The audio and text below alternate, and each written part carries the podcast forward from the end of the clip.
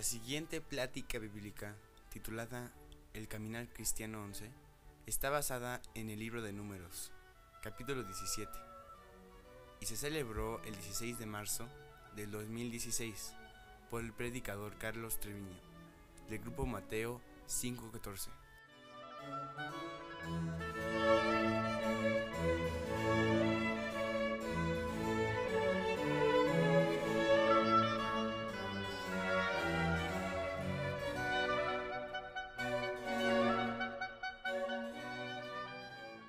Hoy vamos a ver el caminar cristiano número 12. Si nos equivocamos con el número, bueno, pues tú lo tienes. Dice Mina que no, que efectivamente es el número 11. 12. 12. 12. Sí, porque si no se, Ah, se bueno. va a reclamar ahorita. Ok. El A ver, caminar cristiano pasado, a ver si No número Ahí 12. está. Ujú. La vara de Aarón. Se llama el estudio. La vara de Aarón. Y bueno, ha sido muy bonito ver estos estudios porque estamos tratando de entender lo que ha, esta- ha estado pasando en nuestra vida, en nuestra vida cristiana, ir caminando con Cristo desde aquel día que lo recibimos en nuestro corazón, que se asimila o que se compara con el cruce del Mar Rojo de los judíos de Egipto hacia la tierra prometida. Y hemos visto tantas cosas que queremos aprender del Antiguo Testamento, pero al mismo tiempo ver que pues esas enseñanzas son para nosotros y estamos eh, viendo que de esa manera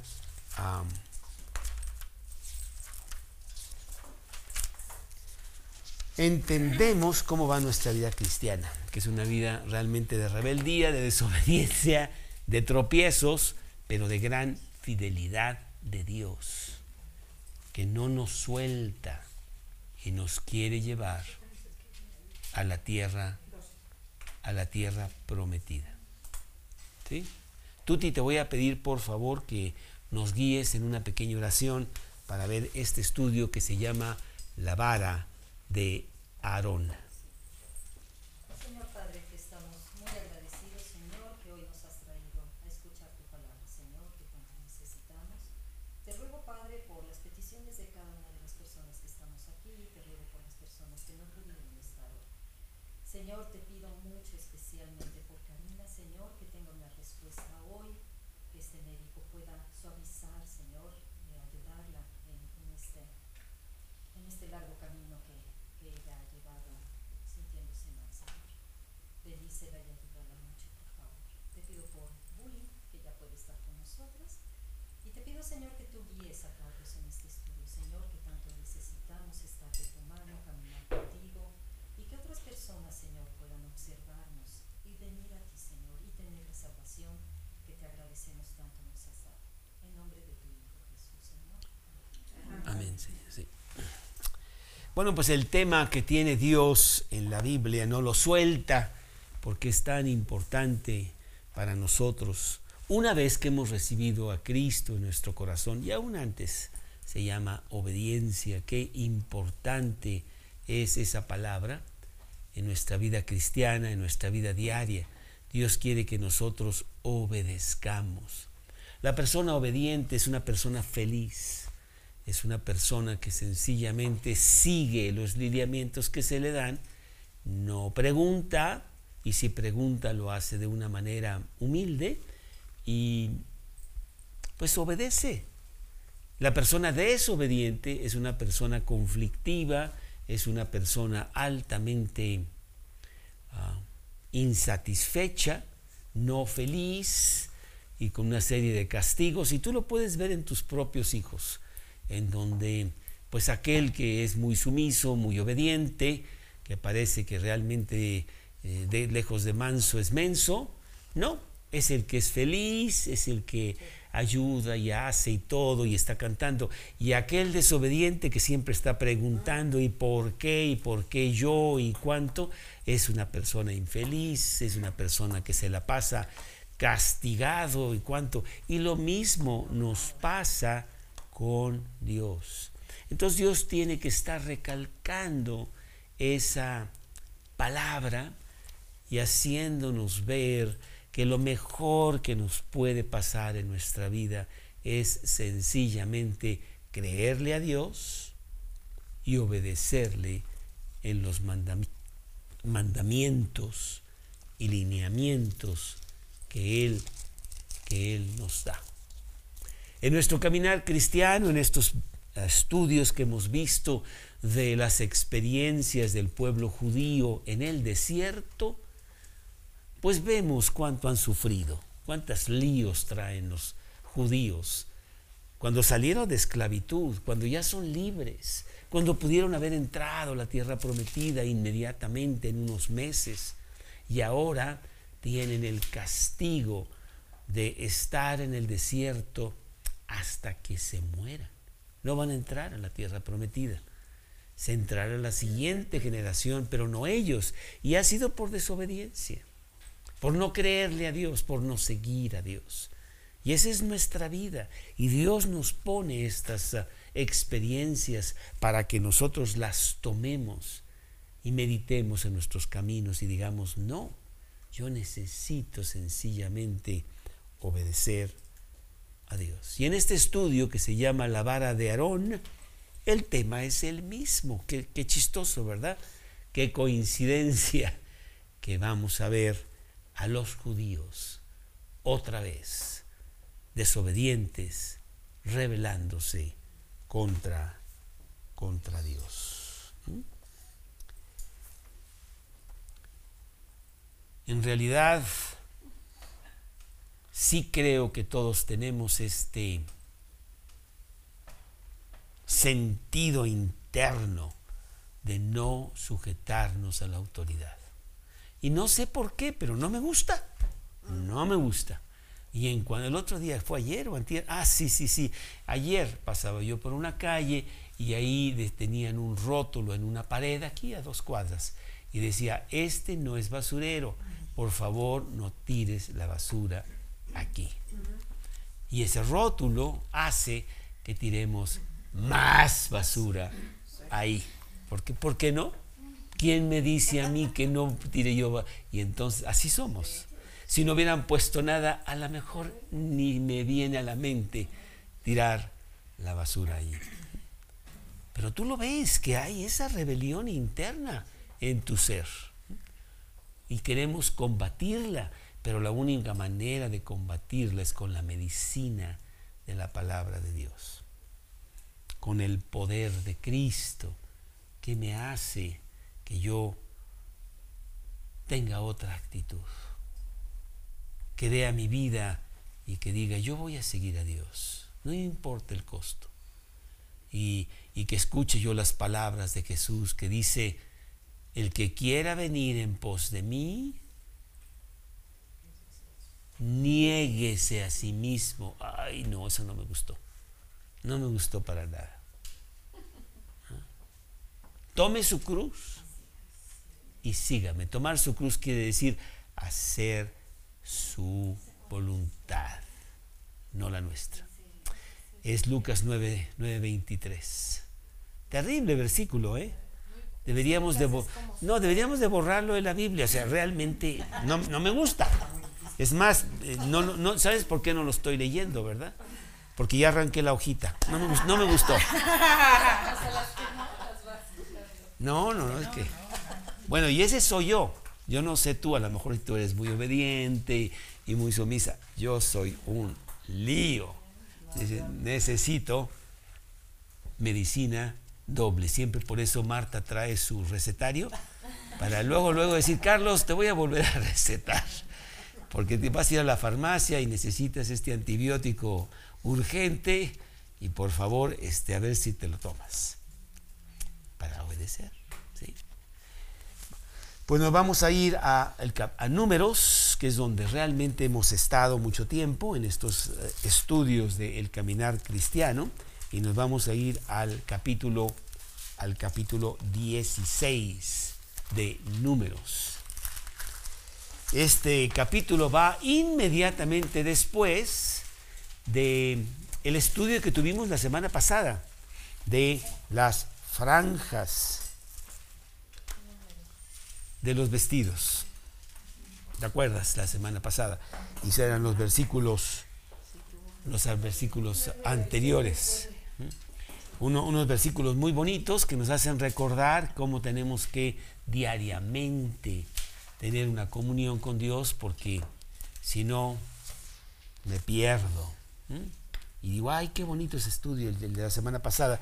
Pero el capítulo 16 me da un contraste terrible de mi desobediencia.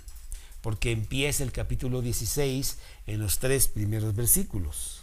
Y dice así, capítulo 16 de Números.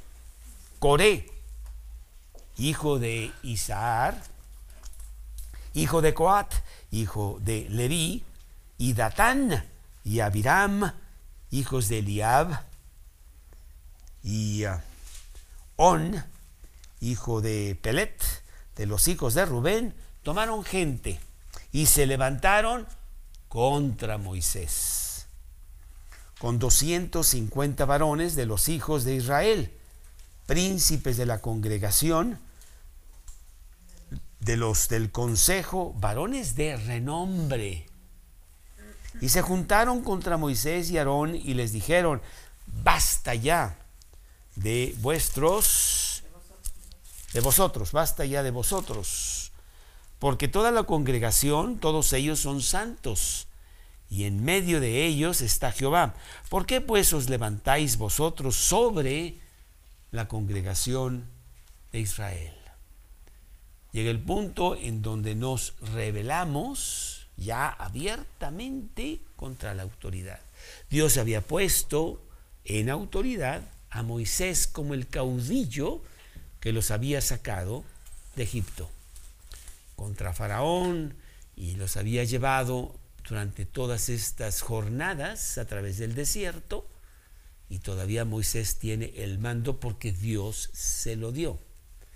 Pero mucha gente, pues por envidia, por um, la rigidez de las cosas que Dios decía a través de Moisés, pues um, ya no están muy de acuerdo. Y entonces se rebelan contra Moisés y contra Aarón. No, no, no, son dos. No, pero bueno, eran de las tribus de Israel, pero este, no, no necesariamente, eran de, nomás príncipes, gente importante del pueblo, que se revela entre ellos está Coré y Datán y todas estas personas que estamos mencionando. Y entonces ellos hacen una rebelión y ya no quieren seguir lo que dice Moisés. Pues qué, qué familiar es esto, ¿no?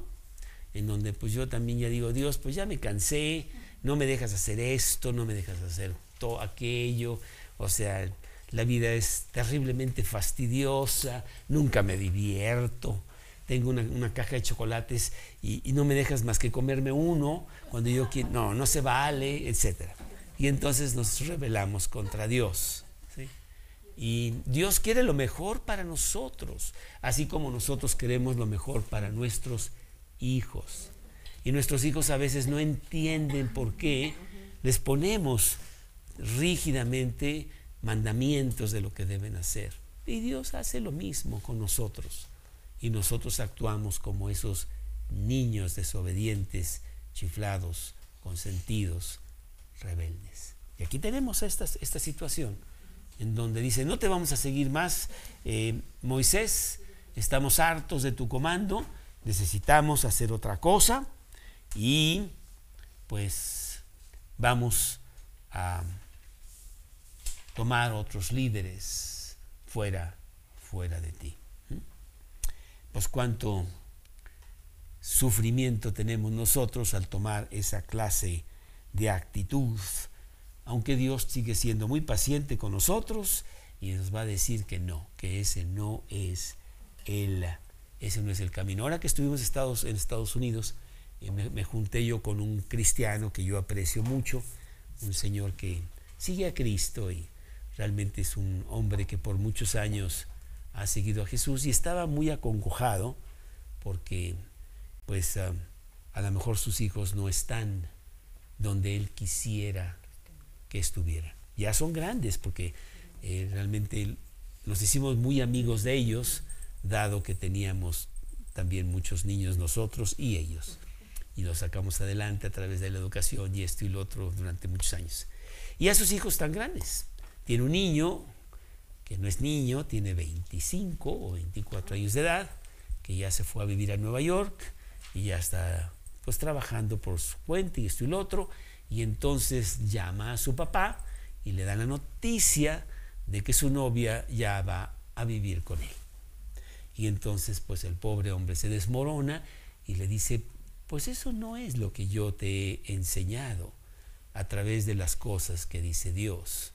Y Dios es muy claro en sus comandos, eh, aunque no nos guste. Si tú tienes esta clase de decisión, pues mira, es muy sencillo, creo que cuesta 300 pesos. Vas ahí con el juez en la delegación tal y pides tu acta de matrimonio y ya está todo arreglado. ¿Cuál es el problema? No, es que no estamos preparados, pues mucho menos estar preparado para estar viviendo con ella. Bueno, pues estaba muy acongojado porque nosotros nos revelamos de los comandos de Dios y no entendemos que es para nuestro bien y que el sufrimiento y las consecuencias vienen después. Bueno, ahora ya están pensando en casarse, pero no todavía que porque tienen que acabar quién sabe qué, y están pensando en casarse dentro de un año, algo así, ¿no? Y yo, yo le decía, bueno, pues aunque se casaran, las consecuencias de no hacer las cosas de Dios a la manera de Dios vienen de todas maneras vienen conflictos matrimoniales, vienen este, complejos de diferentes cosas, inseguridades, porque no lo hicieron conforme al diseño, perdón. Estaba muy acongojado, pero así somos, ¿eh? Y en estos tiempos, pues es de todos los días, ¿no? Que ya este, estamos violando las cosas de Dios. ¿Cuál Dios? Este, se van por otro lado, pero eh, después sufren tremendamente y no saben ni por qué. Nomás su vida es un desorden, eh, su casa está descuadrada. Pues que no nos pase a nosotros, y eso es exactamente lo que está pasando aquí con Coré y su séquito, que han decidido no seguir más a Moisés. ¿Mm? Habacuc 2.20, que a lo mejor no lo vas a encontrar tan fácilmente, pero está en los profetas menores, los libritos un poquito antes de el Nuevo Testamento hay un libro que se llama Habacuc y Habacuc en el capítulo 2 nos dice algo importante Dios. Habacuc después de Nahum está Habacuc. Habacuc Habacuc capítulo 2 versículo 20 2.20. Habacuc 2.20. Habacuc 2.20. Y si no lo encuentras, no importa, ¿eh? Dice así Habacuc 2.20. Jehová está en su santo templo. Calle delante de él toda la tierra. Calle de callar. Calle de callarse. Porque lo que Dios dice es un comando. Dios es un autócrata, ¿eh? Dios no es democrático, para nada. ¿eh? Dios da órdenes y se tienen que seguir. Y si no las sigues, pues sufres las consecuencias, nada más. Él no va a cambiar. Ahora es un autócrata piadoso, porque quiere lo mejor para ti. Pero si tú no lo obedeces, pues bueno, sufres las, las consecuencias. Atente a lo que te va a venir. Calle toda la tierra. No hay nada que discutir, nadie discute con Dios, nadie le dice por qué. No hay nadie que se ponga al tú con Dios. Y nosotros lo queremos hacer muchas veces, pues estamos mal. Exactamente, bueno, así debe, así debe de ser. Y entonces, pues en este capítulo, vámonos a este capítulo 16, en donde vamos a ver per- perdón, vámonos al capítulo. Lo que pasa en el capítulo 16, y tú lo puedes leer después, es de que Dios tiene que castigar severamente a estos rebeldes. Hoy- ahorita vamos a números y vamos a ver el capítulo 17, pero estoy diciendo lo que pasa en el 16, en, en donde pues Coré y Datán son ah, fulminados por Dios, por desobedientes. Y entonces Dios dice, bueno señores, miren, para que ustedes entiendan que el mando es mío y que yo soy el que determino cómo hacer las cosas, cuándo hacer las cosas y de qué manera, pues vamos a hacer algo que, que po- podría ser imposible para que tú entiendas. Capítulo 17, versículo 1. Dice la palabra de Dios en los dos primeros versículos de ese capítulo 17 de números.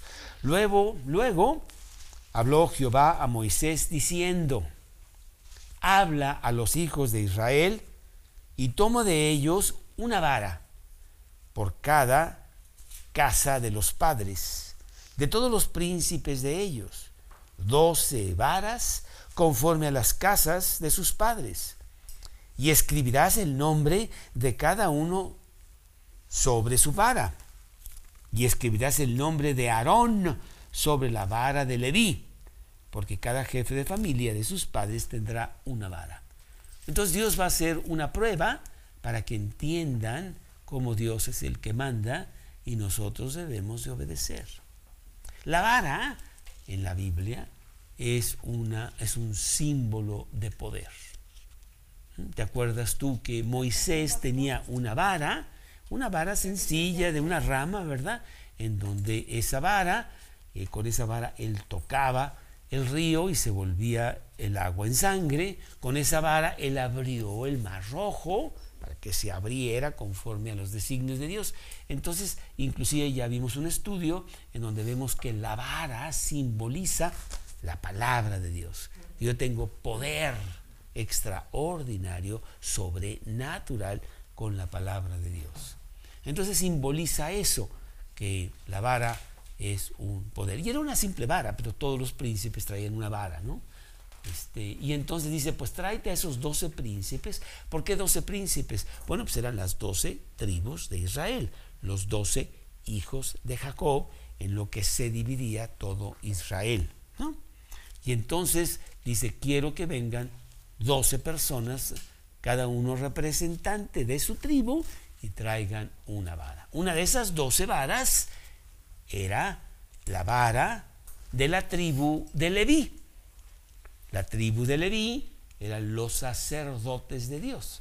Él había determinado que esa tribu eran los que se iban a ocupar en llevar las cosas del templo, del tabernáculo, en hacer los sacrificios para Dios y en dirigir las cosas espirituales de todo el pueblo. Y la persona que lideraba a los levitas era Aarón, el hermano de Moisés. Entonces Aarón también llevaría una vara. Y por eso dice aquí que escribirás el nombre de cada vara con el nombre del príncipe que la traía para identificarla. Y una de esas varas iba a ser la vara de Aarón, lo dice el versículo 3 que ya leímos. Escribirás el nombre de Aarón sobre la vara de Leví, porque cada jefe de familia de sus padres tendrá una vara. Bueno, pues todos obedecieron. Dios nos quiere decir algo, no entendemos exactamente qué es lo que nos quiere decir, pero nos dice que traigamos la vara de poder de cada una de las familias y que con esa vara nos va a decir, nos va a mostrar, nos va a mostrar algo, nos va a mostrar realmente el poder, el poder de Dios. ¿sí? Bueno, pues el versículo 4 dice, y las pondrás, todas estas varas, las vamos a poner en el tabernáculo, allí donde está la habitación de Dios, el tabernáculo de reunión, delante del testimonio, donde yo me manifestaré a vosotros. Veíamos que en el desierto Dios habitaba en medio de su pueblo. Él había hecho un tabernáculo que se transportaba a medida que iban caminando por el desierto y cuando lo edificaban, ahí veían el humo de que Dios estaba en medio de ellos. O en la noche veían la lumbrera de que Dios estaba en medio, de ellos. Entonces era un lugar importante, era donde Dios estaba con ellos. Dice, yo quiero que cada uno de las tribus de Israel traiga una vara con el nombre de esa tribu y la vamos a poner en el tabernáculo. Porque yo les voy a mostrar cómo yo soy el que mando y tengo mis razones de por qué yo tomo las decisiones que yo tomo y las reglas que cada cristiano debe seguir. A veces entendemos que las reglas nos limitan, nos hacen no ser libres, pero no es eso, ¿eh? Es como limitar a tus hijos a que no se tomen la botella de veneno. Está prohibido que la tomes. ¿Y por qué no? Puedo tomar la de leche y puedo, ¿y por qué no? Bueno, pues si la tomas vas a tener consecuencias terribles. Y no te voy a permitir que lo pruebes. Sencillamente te voy a ordenar que no lo puedes hacer. Y ya. Eso lo hace, lo hacemos con nuestros, nuestros hijos. Dios lo hace con nosotros. Y cuando tomamos el veneno, pues al hospital, ¿verdad? Con todas las consecuencias que eso trae. Por desobedientes. Y entonces aquí Dios dice, pues han sido muy desobedientes, llevamos muchas cosas aquí en el desierto, como que nunca entienden, pero les voy a dar ahora una enseñanza importante. Versículo siguiente, que es el 4 o 5, dice aquí el milagro que Dios va a hacer para que entiendan que Dios manda.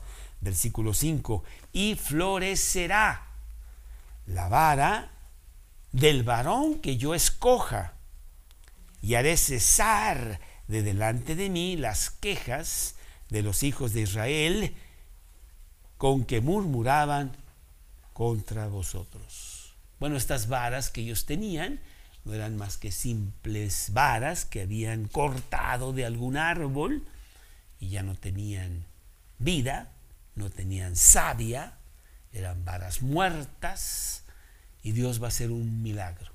Traigan esas varas muertas, porque de esas doce varas va a haber una en donde va a florecer como si fuera una vara que estuviera viva. Yo voy a hacer ese milagro.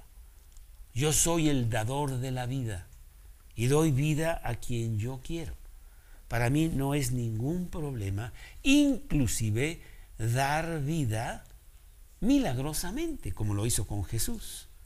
Tú sabes que Jesús ha sido el único hombre en toda la tierra, en toda la historia de la humanidad, que no ha nacido de varón, sino que su madre concibió del Espíritu Santo. Un milagro, un milagro.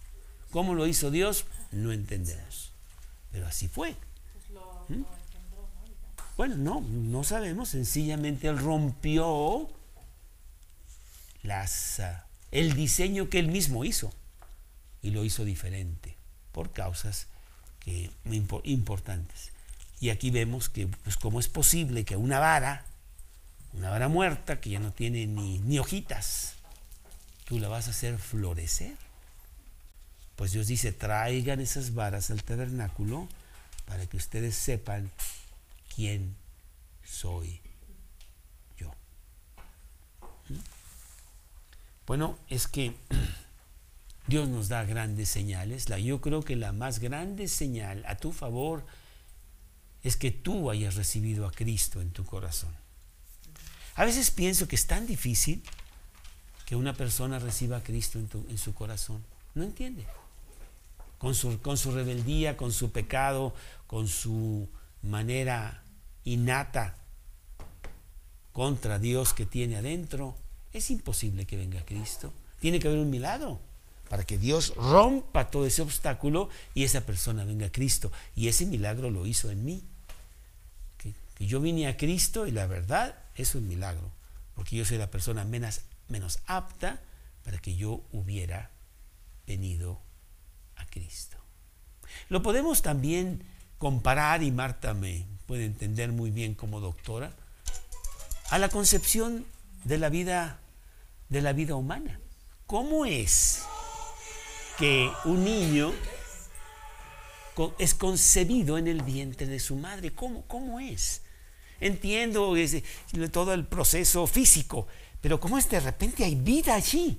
Nadie sabe, ni nadie lo puede hacer, ningún hombre ha hecho que haga vida, solamente Dios. Pero es difícil, ¿eh? es muy difícil.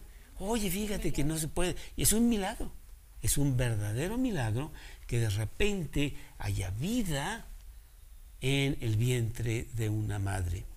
Es también un milagro que un pecador como yo venga al conocimiento de Cristo y Cristo nazca en mi corazón y tenga yo una nueva vida. Un milagro, ¿sí?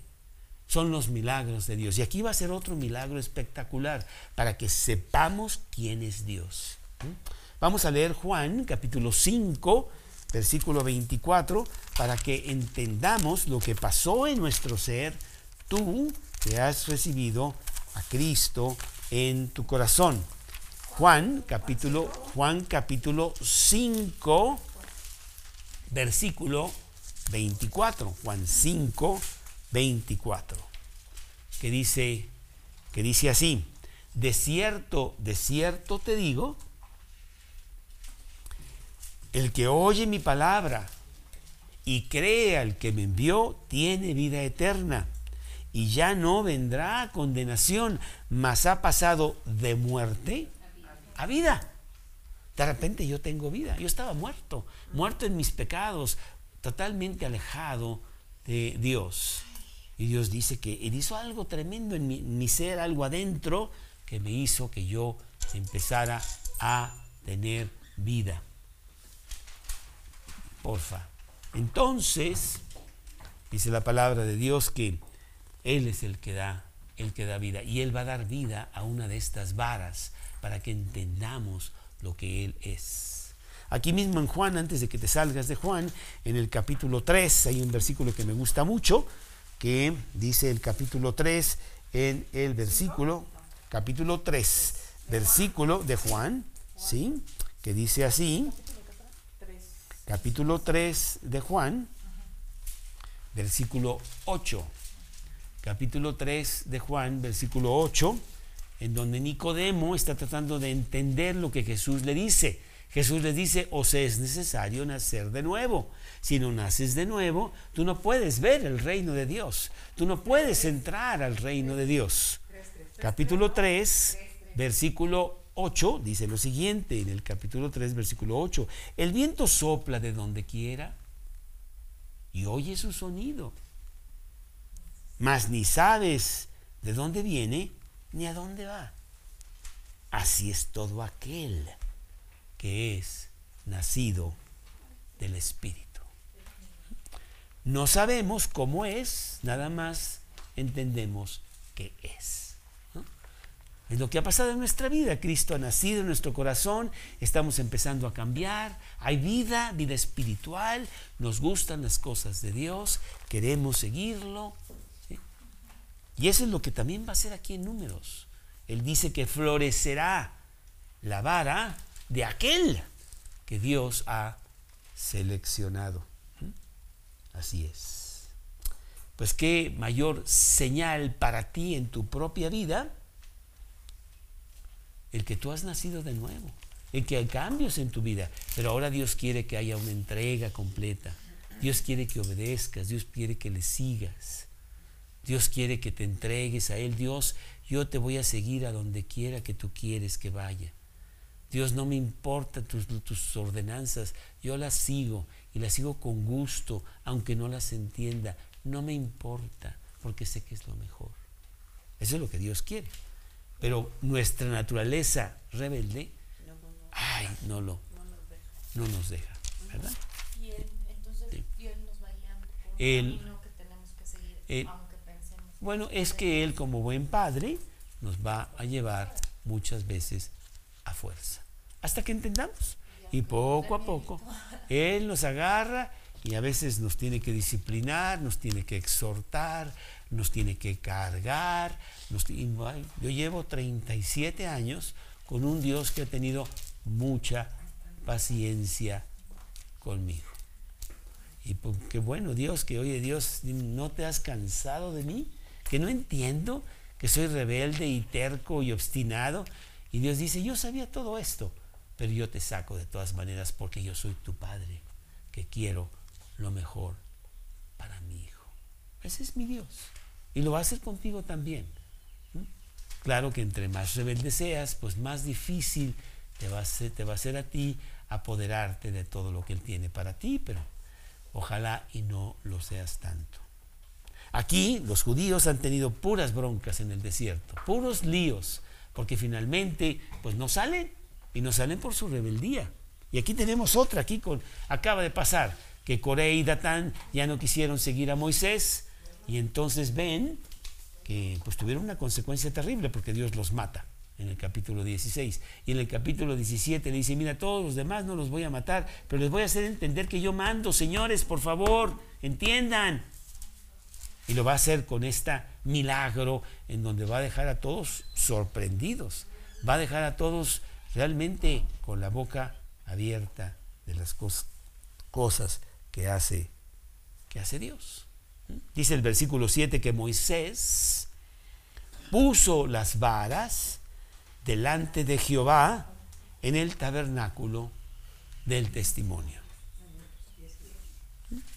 Dios, eh, Moisés obedece el comando que Dios le da, toma las, estas doce varas, llévalas al tabernáculo de reunión, identifícalas con cada uno de las tribus de Israel, cada uno que trajo tal vara que le ponga su nombre y déjamelas ahí para que veas lo que yo hago con ellas. Y aquella que florezca,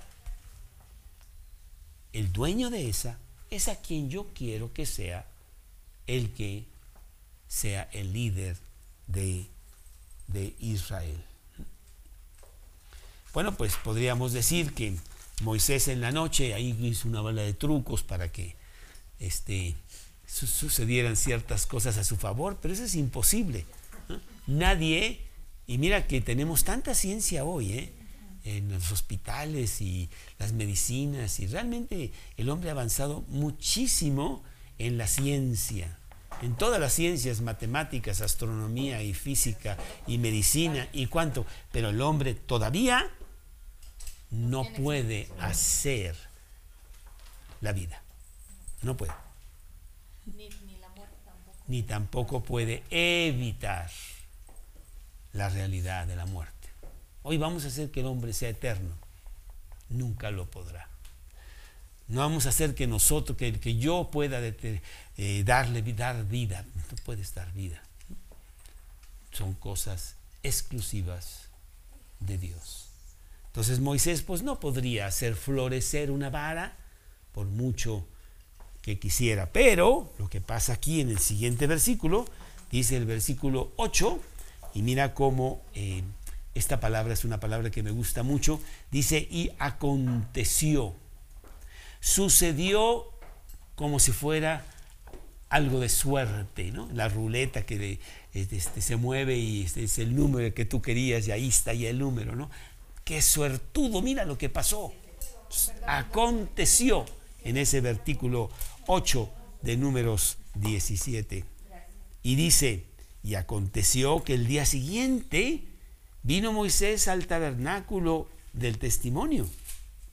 Y he aquí que la vara de Aarón de la casa de Leví había reverdecido y echado flores y arrojado renuevos e inclusive producido almendras. Pues qué, qué milagro, ¿no? Una vara muerta no solamente floreció y dio flores, dio también fruto. y lo hizo en unas cuantas horas. Sin la ayuda del sol fue en la noche. Así es Dios con sus milagros. ¿eh? ¿Cuántos milagros ha hecho Dios en tu vida que ya los puedes contar desde que tú recibiste a Cristo en tu corazón y saber que son milagros? No hay coincidencias, no hay suerte que tú digas, bueno, es que pasó por esto y lo no hay y no hay explicación. Sencillamente así lo quiso la mano de Dios. Y lo ha hecho a tu favor. Y deberíamos estar realmente súper sorprendidos. Mira las cosas que hace Dios en mi vida. Y lo hace a pesar de mi desobediencia, ¿eh? Y las hace a mi favor como si yo fuera algo increíblemente importante. ¿Y quién soy yo? Yo soy un don nadie. No es cierto. Tú eres hijo de Dios y eres muy importante para Dios. Y por eso Él hace esos milagros en, en tu vida. ¿sí?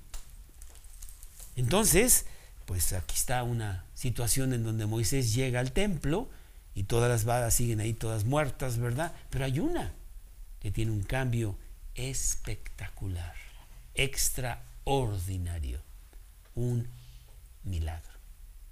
Y es precisamente la vara de aquel que Dios escoge como el sacerdote del pueblo, Aarón. Bueno, en nuestro caso el sacerdote es Cristo. Y Él resucitó de los muertos. Es el único hombre que ha muerto para nunca morir. No lo ha hecho nadie. ¿eh? Tengo poder sobre la vida. Tengo poder para ponerla y tengo poder para volverla a tomar. Dijo allí en Juan 10, versículo 17 o 18. Nadie podría decir eso. Nadie, nadie. No tenemos ningún poder sobre nuestra vida. No podemos ni siquiera extender nuestra vida un segundo. No se puede. Y sin embargo, Cristo lo hace. Porque Él es el sacerdote que tenemos para nuestra vida y a quien nosotros debemos de seguir. seguir ciegamente, seguir explícitamente, seguir incondicionalmente. Dios, te voy a seguir. No me importa qué pase, no me importa cuáles sean las situaciones y el costo. Es que no hay otra manera. ¿Cómo podría yo no seguirte a ti? Sería suicidio absoluto, que es lo que está pasando con el mundo allá afuera. Suicidio absoluto. Tengo el, tengo el grave, um, la grave situación en este momento de una pareja cuya hija ya intentó suicidarse. Eh, y hemos hablado mucho de Cristo, pero no han visto lo importante que es. Que haría que su hija no tuviera ese problema, ¿verdad? Que tuvieron que llevarla de emergencia al hospital para salvarle la vida. ¿Mm? Una niña de 13 años. Entonces, pues sí, las cosas se ponen muy mal cuando Dios no está en medio. Pues tú que tienes a Cristo en tu corazón lo entiendes, pero quisiera también que lo aplicaras a tu vida diaria. Para contigo, para con los tuyos, para con tu familia. Y que fueras afuera a pregonar, señores, por favor entiendan, sin Cristo es destrucción. No hay salvación. Bueno, pues aquí vemos cómo Dios hace este milagro para que entendamos que realmente Él es el camino, la verdad y la vida y no hay otro camino. No existe, no hay otra solución. Dice la palabra de Dios, versículo 9, que entonces sacó Moisés todas las varas de delante de Jehová a todos los hijos de Israel y ellos las vieron ellos lo vieron y tomaron cada uno su vara. El versículo 9. Y Jehová dijo a Moisés, versículo, versículo 10, vuelve la vara de Aarón delante del testimonio para que se guarde por señal a los hijos rebeldes. Mira la palabra que usa aquí, ¿no? Esa es la palabra de mi, vida diaria. Y hará cesar sus quejas de delante de mí para que no mueran. Nos damos cuenta que Dios tiene que recordarnos constantemente nuestra rebeldía. Agarra la vara de Aarón, que tiene flores y ahora tiene inclusive fruto, y la vas a guardar. La vas a guardar para que la vean diario, para que entiendan lo que es el obedecer. Porque si la dejas por ahí, pues después de cinco días ya se les olvidó. Y entonces vuelven a sus caminos anteriores. Y aún guardándola, ¿eh? Nos olvida.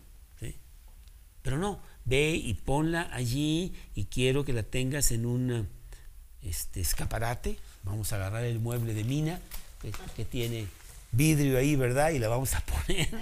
Y todos los días quiero que la veas. Ah, yo me acuerdo que Dios da vida y da vida abundante. ¿Mm?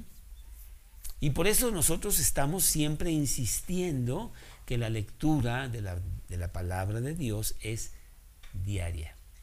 Carlos, esto quiere decir que antes de cualquier cosa debo de ponerme en agradecimiento con él de todas las bendiciones que ha traído a raíz de, de Defini- que lo recibí. que presente- definitivamente, definitivamente.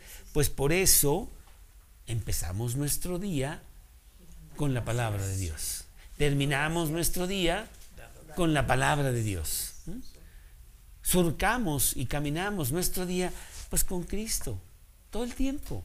Él tiene que ser número uno en tu vida sobre todas las cosas, sobre tus hijos, sobre tu actividad, sobre tu vida misma. Muy importante. Y es muy fácil que se te olvide eso.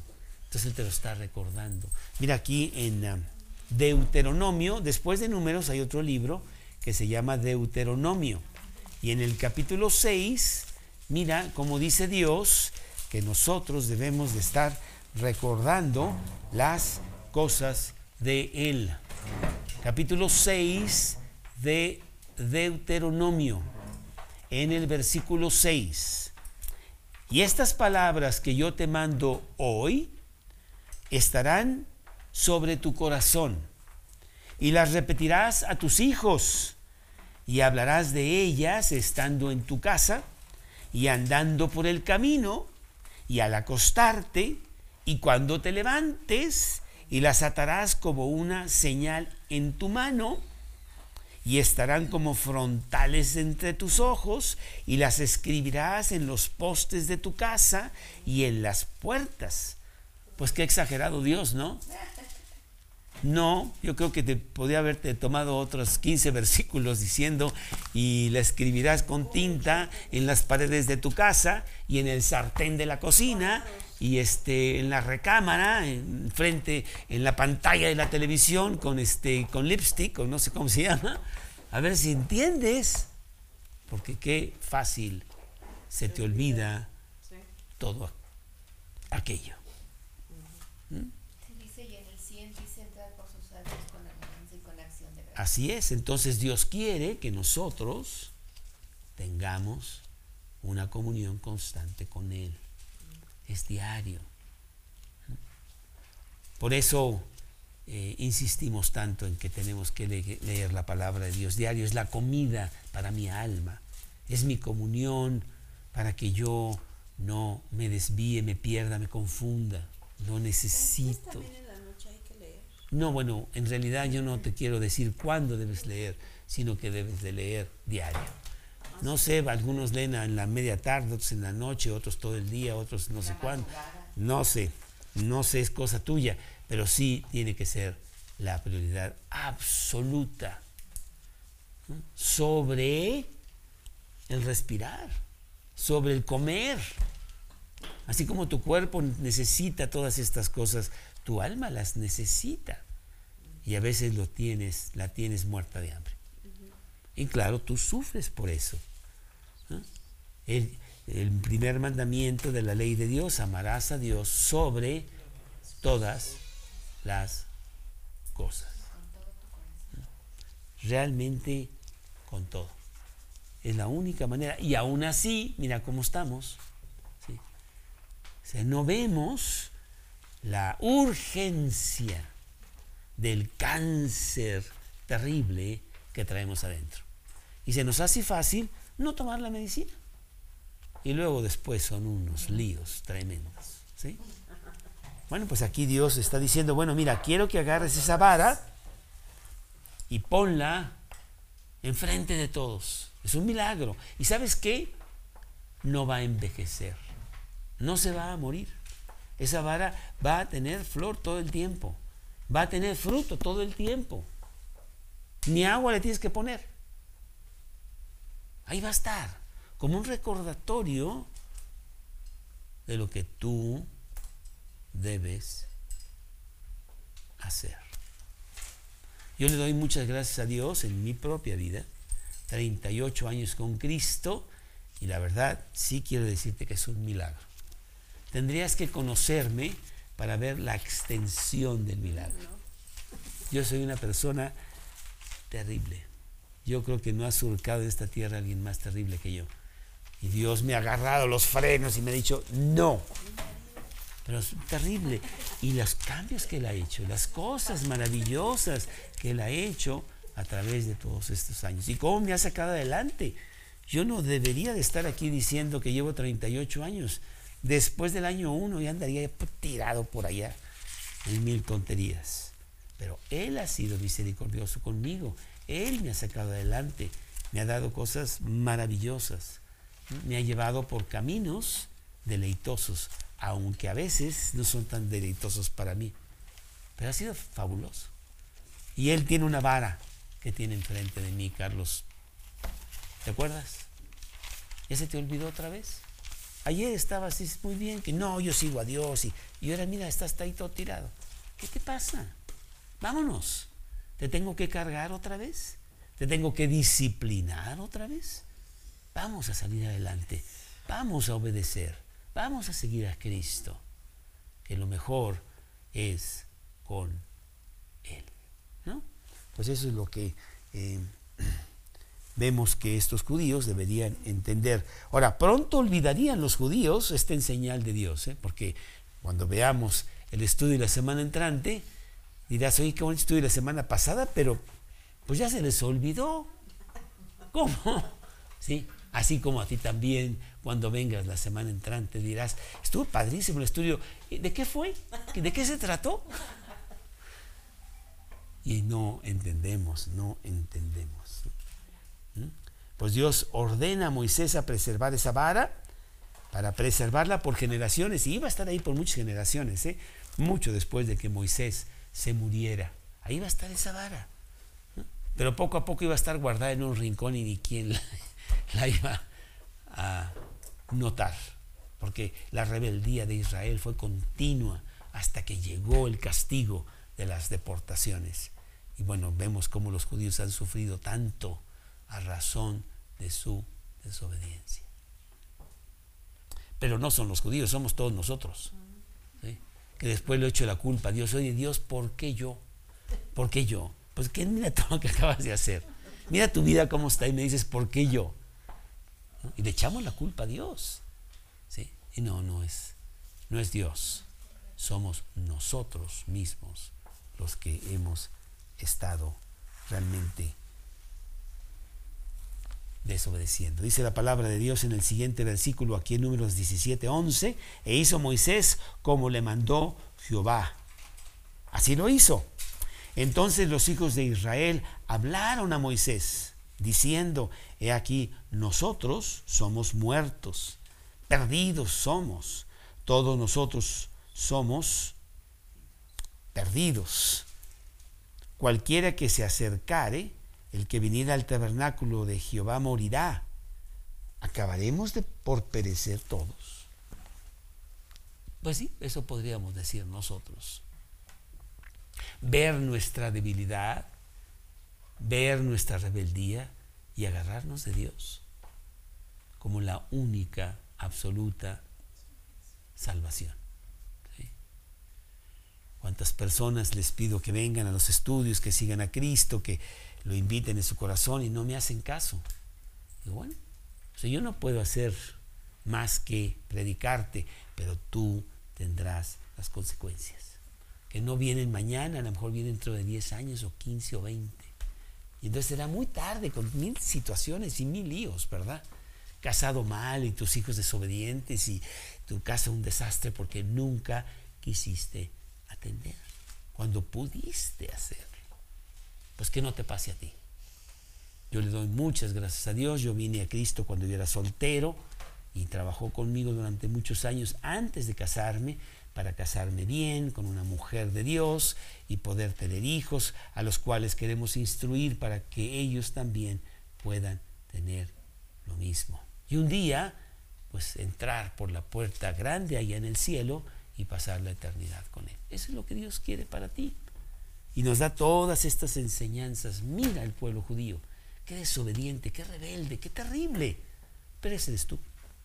El pueblo judío eres tú pues pongamos manos a la obra en este caminar cristiano que tenemos y aprende esa palabra de que se llama obediencia. Hebreos 5, capítulo 8. Hebreos 5, capítulo 8. Allá eh, al final de la Biblia está Hebreos, capítulo 5. Capítulo 5, versículo 8.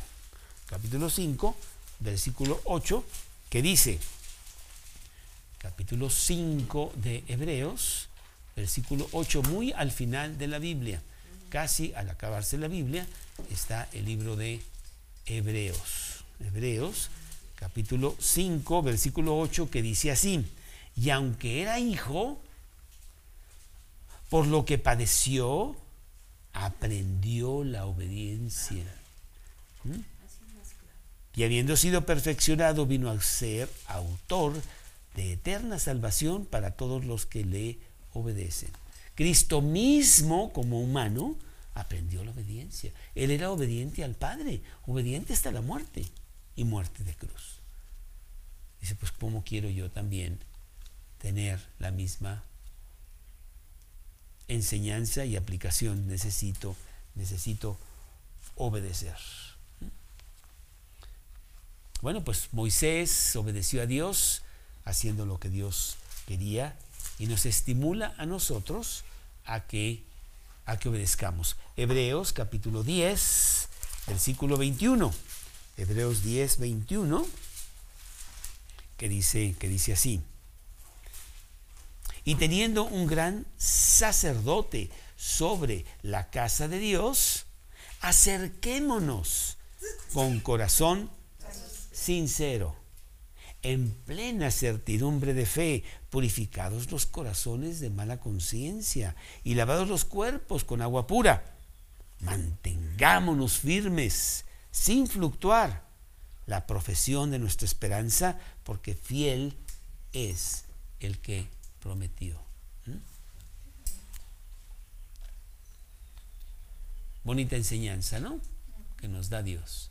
Pero regresemos allí a, por último, a nuestro capítulo ahí de números 17, números 17, y veamos los versículos 12 y 13. Entonces los hijos de Israel hablaron a Moisés diciendo, aquí nosotros somos muertos, perdidos somos, todos nosotros somos perdidos. Pues ¿Cuántos de nosotros tendremos que obedecer a Dios casi casi a fuerza? Y Dios nos va a tener que apretar los talones para que lo sigamos a Él. Pues que no sea el caso, sino que lo hagas con deleite, que realmente veas que tu vida es maravillosa cuando obedeces, obedeces a Dios. La vara de Aarón que reverdeció. La semana entrante vamos a ver otro estudio muy bonito sobre este caminar cristiano porque todavía nos faltan nos faltan algunas. Señor, te damos gracias, te damos muchas gracias por darnos por la enseñanza constante de obedecerte a ti como ser supremo, que tú tienes lo mejor para nosotros. Y no solamente obedecerte a ti, sino jalar a muchos a que vengan a Cristo, a que se den cuenta de que solo aquí hay vida eterna, solo aquí hay vida abundante. Y que podamos atraer a mucha gente sencillamente con nuestra vida diaria de obediencia y sumisión a ti. Te pido mucho por las personas que no estuvieron aquí esta mañana. Te pido por Bully para que estés recuperada y que esté con nosotros aquí ya la siguiente semana. Y los demás que no pudieron, no pudieron llegar. Y te pido todo esto en el nombre de Cristo Jesús.